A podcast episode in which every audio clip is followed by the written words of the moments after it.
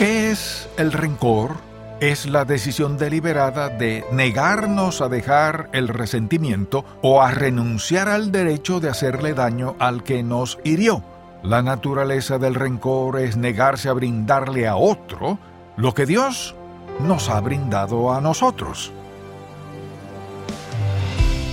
Bienvenido a En Contacto, el Ministerio de Enseñanza Bíblica del Dr. Charles Stanley. Uno de los relatos favoritos del Antiguo Testamento es el de José. En él encontramos un elemento crucial que quizás pasamos por alto. José fue un hombre que supo perdonar. Nunca guardó resentimiento alguno. Esta actitud de perdón fue lo que permitió que Dios actuara en y por medio de él, aun estando frente a las situaciones más injustas.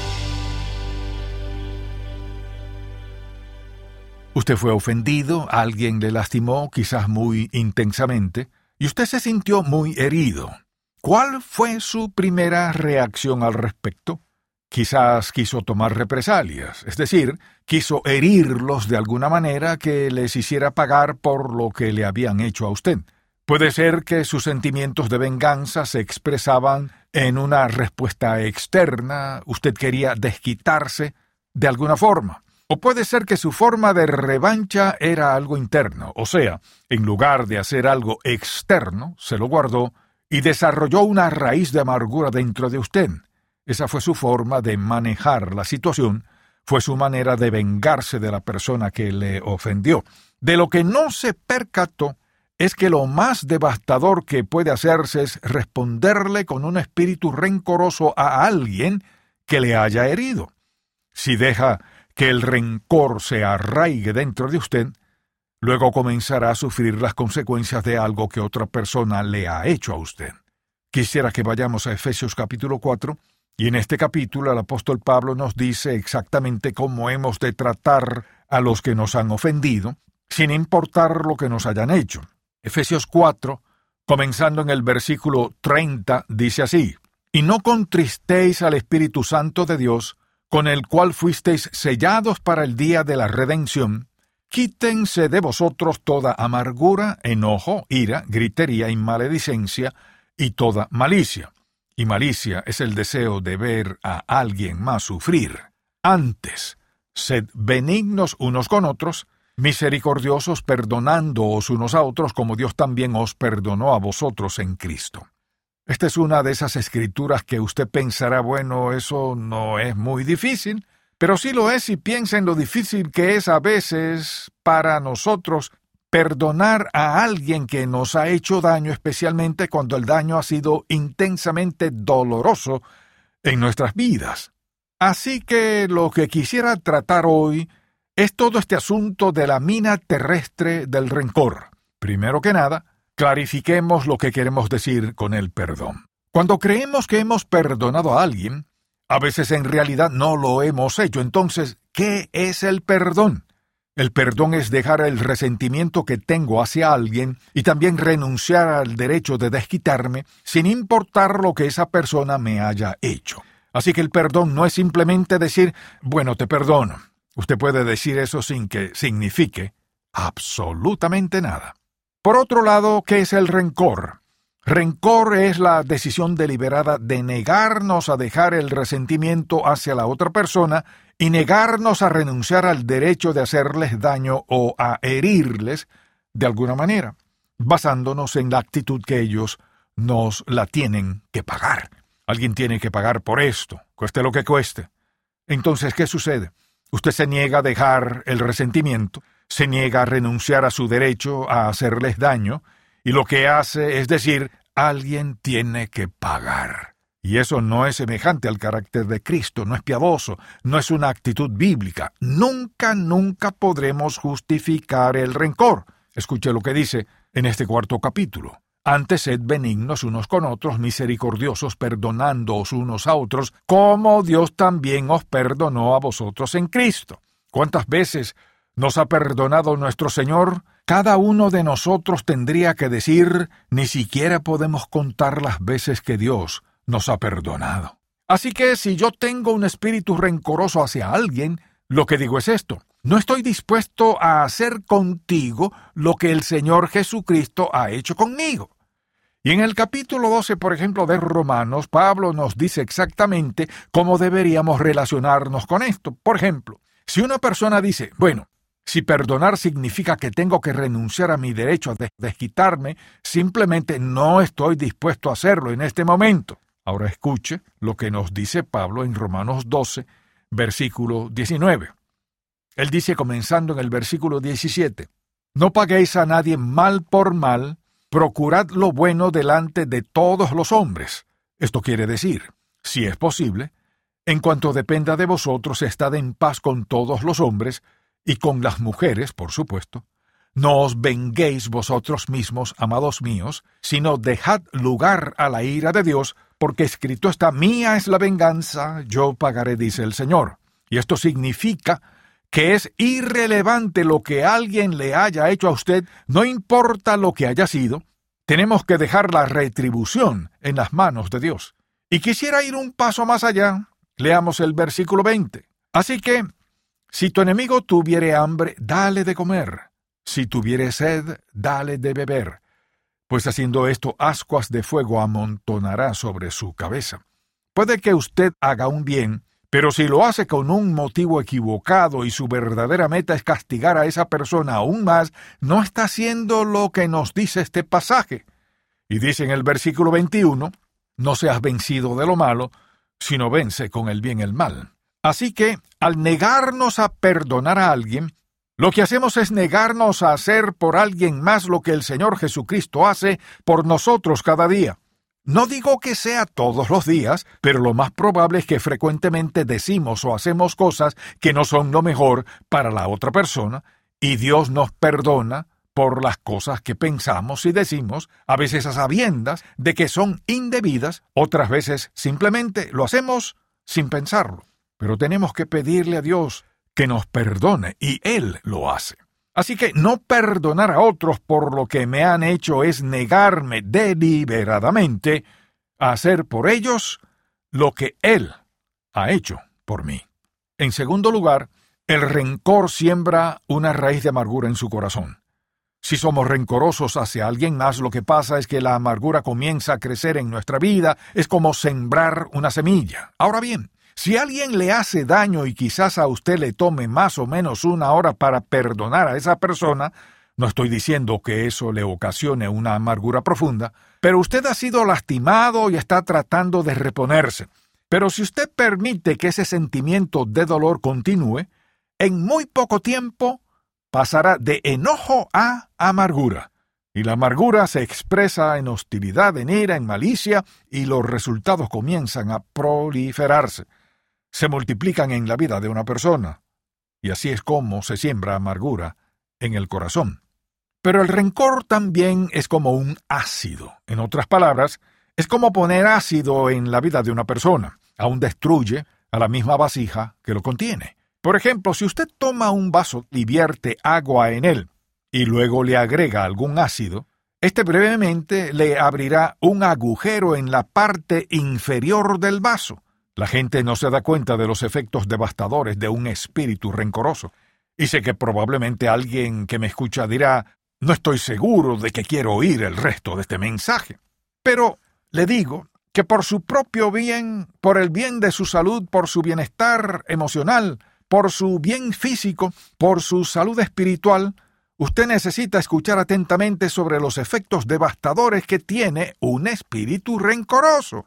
Si usted va, por ejemplo, a Colosenses, al tercer capítulo, el apóstol Pablo le dijo a la iglesia en Colosas lo mismo que le dijo a la iglesia en Éfeso. En el versículo 12 de este tercer capítulo, esto es lo que dijo. Vestíos pues como escogidos de Dios, cada creyente, santos y amados, en los ojos de Dios, de entrañable misericordia, de benignidad, de humildad, de mansedumbre, de paciencia, con otras personas, soportándoos unos a otros y perdonándoos unos a otros si alguno tuviere queja contra otro, de la manera que Cristo os perdonó, así también hacedlo vosotros.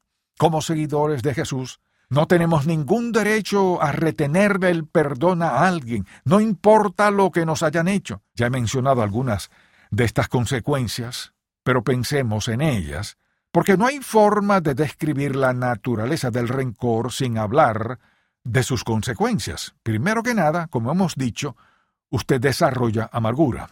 Vayamos a Hebreos capítulo 12 por un momento y escuche la advertencia que él nos da aquí en el capítulo 12. Dice así en el versículo 14, Seguid la paz con todos y la santidad sin la cual nadie verá al Señor. Santificación es haber confiado en Jesucristo como mi Salvador y haber sido apartado como Hijo de Dios para sus propósitos en mi vida. Mirad bien, no sea que alguno deje de alcanzar, escuche esto, dejar de alcanzar la gracia de Dios, que brotando alguna raíz de amargura os estorbe, y por ella muchos sean contaminados. Ahora bien, cuando dice, mirad bien, no sea que alguno deje de alcanzar la gracia de Dios, dejar de alcanzar la gracia de Dios significa que no estoy dispuesto a hacer por otros lo que Él ha hecho por mí, porque la gracia de Dios es lo que hace posible que Él nos perdone y que nos entienda una y otra vez, una y otra vez. Él no nos da lo que merecemos, y tampoco debemos nosotros dar a otras personas lo que merecen, sin importar lo que nos hayan hecho. Al decir mirad bien, esto es lo que significa, que soy responsable. Yo tengo que mirar bien que ninguna raíz de amargura, ningún espíritu rencoroso continúe en mi vida. Él me dice que soy responsable de tratar con ese espíritu rencoroso. Mirad bien, y no permitan que ninguna raíz de amargura brote en sus vidas, porque causará muchos, muchos problemas. Al pensar en la amargura, como hemos dicho, la amargura causa ira, resentimiento, hostilidad y ese deseo intenso y creciente de hacer algo, de vengarse, de hacer que alguien pague. La amargura tiene efectos tremendos porque usted no puede esconderla. Usted no puede estar amargado y mantenerlo en secreto. No puede. Es algo que se mostrará en su semblante, se mostrará en sus acciones, se hará evidente en su actitud, en su trabajo, porque ¿Qué ha hecho en usted? Ha dividido su mente para que no importa lo que le suceda, usted esté esclavizado a esta creencia, esté esclavizado a esta actitud, y usted permite que esto dicte su vida cómo responde a otras personas. Y la gente puede amarlo, puede hacer todo su esfuerzo para amarlo, y ¿sabe qué? Usted no lo puede aceptar. Una persona que está amargada no puede amar genuinamente a nadie más y tampoco puede recibir amor. Así que al pensar en cómo nos afecta, es algo que no se puede disimular, afecta cada aspecto de una vida. Tomemos, por ejemplo, su vida de oración. Usted viene al Señor, Padre Celestial, solo quiero agradecerte en el nombre de Jesús. Y entonces usted hace sus peticiones, etc. Y todo ese tiempo usted tiene amargura en su corazón contra alguien más. ¿Qué cree usted que le dice el Señor? ¿Sabe qué? No lo escucha. Él no lo escucha. Usted no puede tener rencor hacia otra persona y esperar que el Padre Celestial trate con usted basándose en que solo porque usted es creyente y por eso usted le cita unos cuantos versículos, por ejemplo, él dice que si nos deleitamos en Él, Él nos dará los deseos de nuestro corazón. Salmo 37.4. Así que usted cita ese versículo y le dice, Señor, por eso tú tienes que responder a mi oración. Bueno, ¿sabe qué? Si yo me deleito en Él, yo haré lo que Él me ha llamado a hacer. Y una de las primeras cosas que tengo que resolver en las relaciones es ser indulgente. Porque en el mundo en el que usted y yo vivimos, seremos heridos. Personas dirán cosas de nosotros, quizás con toda la intención. A veces son crueles y tienen la intención de herirnos, otras veces no pretenden lastimarnos, pero todos tenemos que lidiar con ser heridos. El perdón es una lección que tenemos que aprender, y si no la aprendemos salimos perdiendo. En cada una de las ocasiones salimos perdiendo. Lo mismo es cierto en cuanto a sus ofrendas. Una persona con un espíritu amargado quizás le dé una propina a Dios pero no será un diezmador genuino, alguien verdaderamente generoso hacia el Señor Dios y obediente a su palabra. No lo será si usted tiene animosidad, amargura y resentimiento en su corazón. ¿Sabe por qué? Porque es algo que contamina todo su ser. Afecta cada aspecto de su vida. lo que hace es bloquear su crecimiento espiritual. Imagínese vivir esa clase de vida, imagínese permitir que la conducta de alguien más dicte su vida de manera tal que usted no tenga gozo, paz, felicidad ni contentamiento, que usted no tenga sentido de verdaderos logros en su vida, que usted no pueda tener una relación íntima con un Dios santo y que usted deliberadamente desobedezca su palabra. ¿Sabe por qué hay un movimiento para eliminar a Dios? Para que el hombre pueda justificar su espíritu rebelde, justificar su pecaminosidad, justificar su inmoralidad y que no tenga que tratarlo. Saquemos a Dios del cuadro, y así podremos hacer lo que nos venga en gana. Oh, mi amable oyente, permítame decirle algo. Usted puede quitar a Dios de su sociedad, puede quitar a Dios de su vida. ¿Y sabe qué? Lo que no puede hacer es quitar el castigo divino de su vida. Si usted lo desobedece, viene un castigo de una u otra forma. Si usted no resuelve ese asunto, usted dirá, bueno, ¿cómo sé que he perdonado a esa persona? Muy claramente, número uno, la próxima vez que usted los vea, no se sentirá de la misma forma. No tendrá esa amargura ni resentimiento en su vida. No se sentirá igual hacia ellos, se sentirá diferente. Lo segundo que usted sentirá es esto, en lugar de sentir amargura o resentimiento, ira y rencor, tendrá una preocupación por ellos. Usted se preocupará por lo que pasa en sus vidas, se preguntará si tratan a otros así y qué está pasando en sus vidas. Así será su actitud.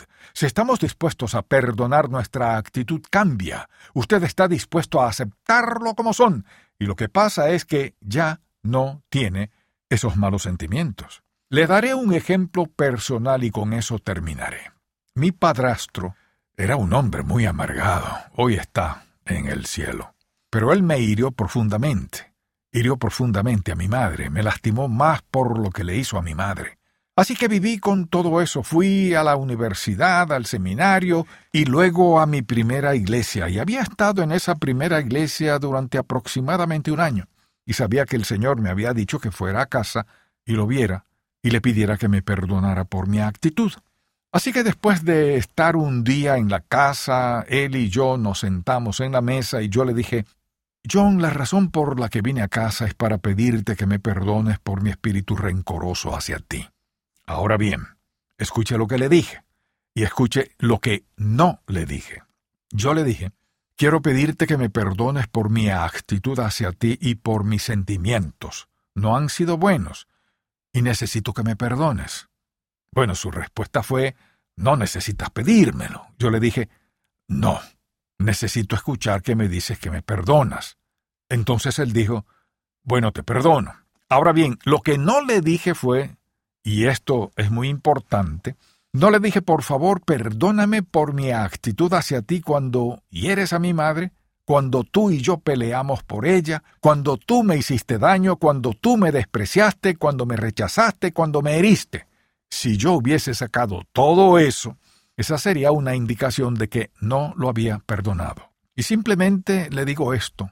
Si yo no hubiese tratado con eso, lo más probable es que hoy no estaría aquí porque Dios no me hubiese bendecido en la forma en que lo ha hecho y no me hubiese dado las oportunidades que me ha dado para compartir el Evangelio alrededor del mundo, si yo no hubiese tratado con ese asunto básico, un asunto fundamental, una relación de ira, hostilidad y rencor con mi padrastro.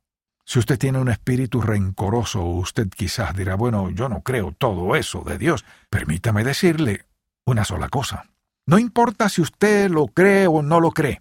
Las consecuencias son las mismas sea que usted lo crea o no lo crea. Y quisiera animarlo porque un día usted se parará frente al Señor Jesucristo, el soberano de este universo. Así que si dice no lo creo, eso no le afectará. Usted se parará frente a Él y tendrá que rendirle cuentas. Y si usted rechaza a su Hijo, usted rechaza su única esperanza de vida eterna. Si usted rechaza al Padre, usted se ha alejado de la vida eterna. Y si usted vive con animosidad, amargura, resentimiento y hostilidad, sucede lo siguiente. Usted desperdicia su vida. Se pierde lo mejor que Dios tenía para usted y termina sufriendo las consecuencias que a menudo pueden ser tan devastadoras que ni siquiera puedo describirlas. ¿Y sabe quién tendrá la culpa? Nadie más sino usted mismo. Y yo le suplico en el nombre de Jesús No permita que el rencor permanezca en su vida más tiempo que el que le toma dar estos simples pasos que acabamos de ver para que usted trate ese problema por amor a Dios, por su propio bien y por el bien de aquellos que se ven afectados por la manera en que usted actúa y por cómo usted se siente. Gracias por escuchar En Contacto, el Ministerio de Enseñanza Bíblica del Dr. Charles Stanley. ¿Reconoce a Dios como el sustentador de su vida? ¿Está contento con la forma en que le bendice? Escuche más acerca de este tema en la edición para hoy de Un Momento con Charles Stanley Si desea adquirir el mensaje de hoy, La mina terrestre del rencor, el cual forma parte de la serie Minas terrestres en el sendero del creyente, llámenos al 1-800-303-0033 dentro de los Estados Unidos y Puerto Rico o visite encontacto.org. ¿Cómo toma usted sus decisiones? ¿Utiliza la lógica o la opinión de algún amigo? Los cristianos tienen a su disposición el recurso más grande que existe, un Padre Celestial que solo desea lo mejor para sus hijos. Pero, ¿cómo reconocer su voz? Mediante el libro Cómo escuchar la voz de Dios, el Dr. Stanley le enseñará a reconocer la voz de Dios. Para adquirir este libro, llámenos al 1-800-303-0033 o visite encontacto.org.